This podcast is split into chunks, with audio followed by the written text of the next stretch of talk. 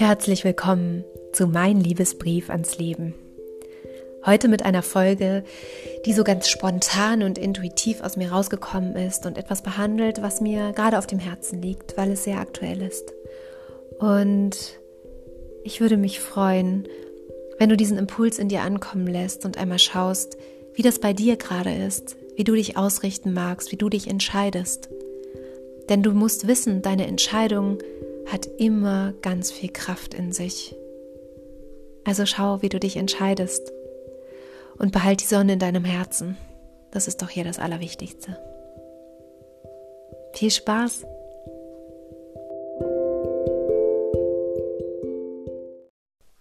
Ich freue mich sehr über dein Hiersein und bin gespannt, was du zu folgenden Gedanken sagst. In den letzten Tagen ist mir vermehrt aufgefallen, dass viele Sachen gerade in den Medien umgehen und in ganz vielen Köpfen dadurch und in aller Munde sind, dass gerade viele Schwierigkeiten unterwegs sind. Ich möchte das gerne gar nicht so detailliert benennen, weil genau darum geht es heute. Es geht ein Stück weit um die Entscheidung und um die Ausrichtung, an was für eine Hysterie man sich beteiligt und bei was man eigentlich anders fühlt und sich vielleicht gar nicht beteiligen möchte, aber manchmal dieser große Strom an Panikmache und an ja, an Verbreitung von Dingen, die auch viel krasser dargestellt werden, als sie vielleicht tatsächlich sind. Wir wissen es ja nie. Hat mich einfach dazu verleitet, heute mal darüber zu sprechen, allgemein, dass negative Dinge sich immer so schnell verbreiten und positive Dinge immer wie so einen viel größeren Durchdrängungsgrad haben. Das heißt, wenn ich jetzt, wir stellen uns mal vor, die Hendrikje, die hat sich vorgenommen, Frieden in diese Welt zu bringen, was tatsächlich der Fall ist, und ich kenne viele Menschen, denen das so geht, dass sie sich nach mehr Frieden sehnen.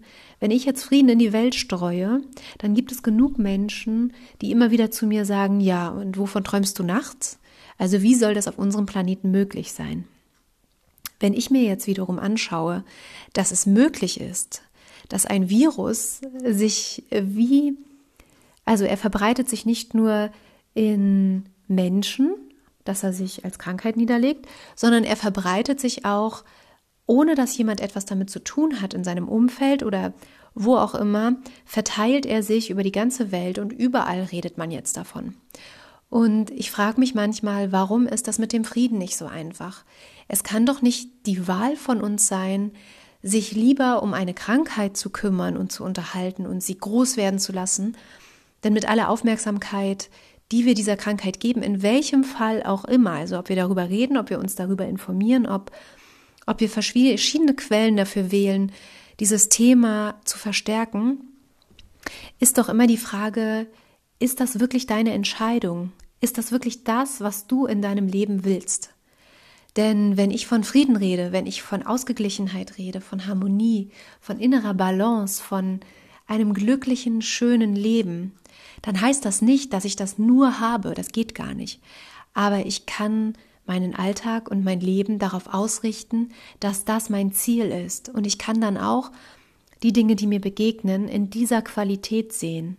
Wenn ich alle Dinge, die mir begegnen, in der Qualität der Angst und der, der, des Nichtwissens und der es überflutet mich alles, in diesem, in diesem Gefühl bin, mache ich mich so eng, dass gar nichts anderes mehr zu, zu mir durchdringen kann und dass man ja fast das Gefühl hat, man ist nur zu Hause sicher und man müsste sich abschotten. Aber letzten Endes, was im Leben kannst du denn planen?